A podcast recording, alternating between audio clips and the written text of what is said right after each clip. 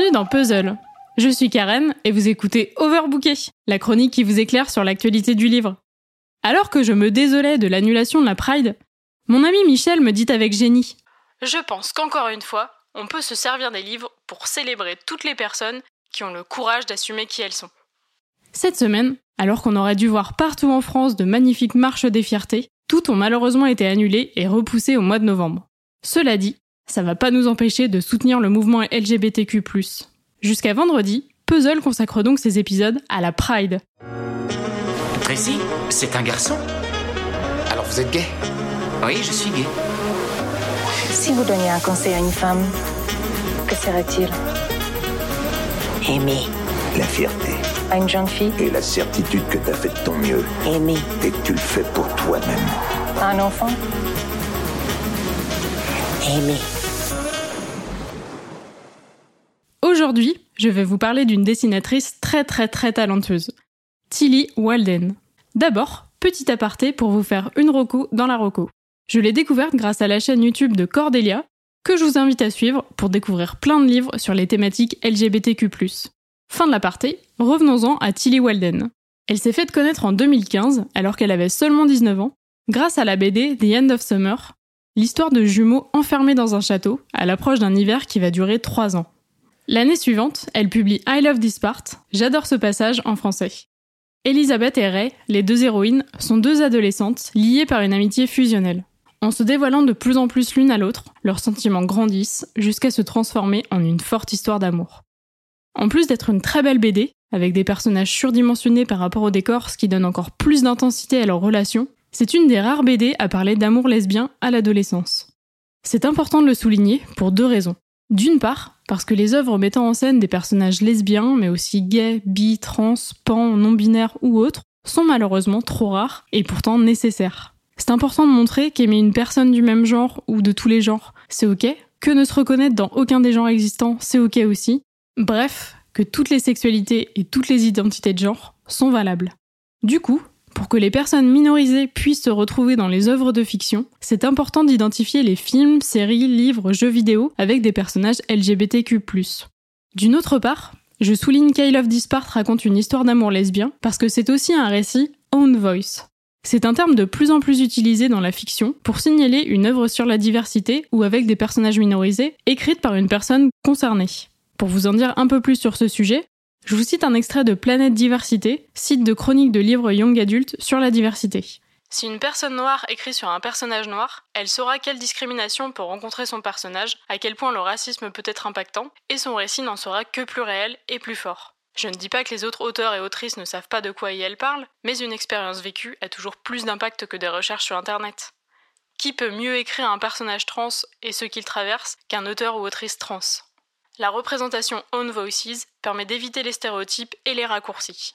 Et ils permettent aussi aux lecteurs concernés de se retrouver dans un personnage. Ça ne veut donc pas dire que les auteurs et autrices non concernés n'ont pas le droit d'écrire des personnages minorisés, bien au contraire, mais c'est une bonne chose de mettre en avant celles et ceux qui sont minorisés. Je vous mets en lien dans la description les deux articles de Planète Diversité que je cite, et n'hésitez pas à lire d'autres articles sur ces sujets si ça vous intéresse, et surtout si vous n'êtes pas encore convaincu du bien fondé de ces notions. Pour en revenir à Tilly Walden, elle est lesbienne et a déclaré qu'avant son coming out, elle avait du mal à représenter des personnages ouvertement gays parce qu'elle avait elle-même peur de l'être publiquement.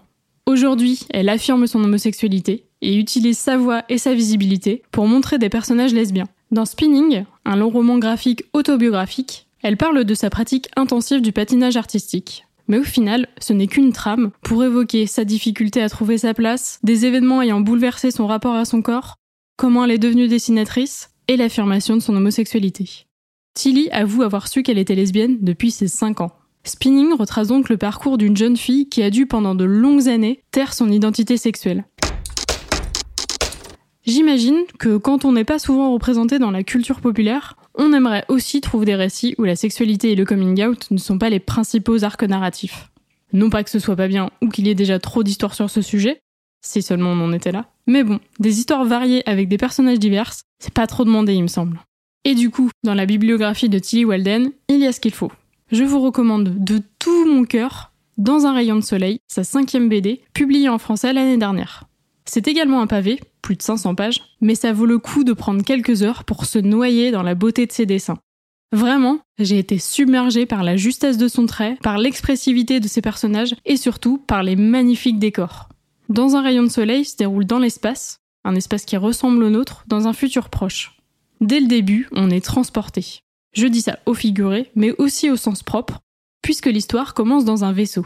Mia, l'héroïne, vient d'y être envoyée pour travailler sur des chantiers de restauration d'architecture du passé. Elle va apprendre à connaître les quatre autres membres de l'équipage, ce qui les a amenés à faire ce métier un peu particulier, loin de la société, comment y elles se sont connues, d'où elles viennent.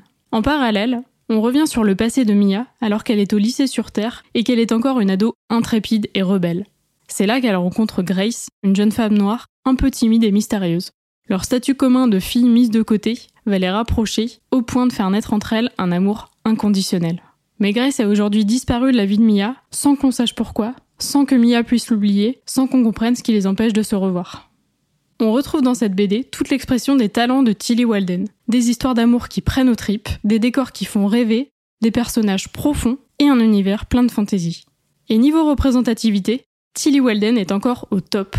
La majorité des personnages sont des femmes, on ne rencontre aucun homme tout au long du récit, et Elliot, qui fait partie de l'équipage de Mia, est une personne non binaire. D'ailleurs, petit bémol sur la traduction. Le pronom they, souvent utilisé pour les non binaires, a bien été traduit par IL, IEL, mais à chaque fois entouré de guillemets.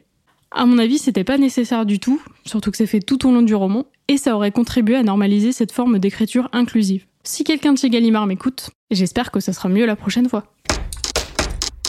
Vous l'aurez compris, les œuvres de Tilly Walden sont publiées en français chez Gallimard. Son dernier titre sur la route de l'Ouest est sorti en janvier dernier. Et petit bonus, si vous lisez en anglais, Dans un rayon de soleil, dont le titre original est On a Sunbeam, est disponible gratuitement sur le site onasunbeam.com où il a été originellement publié.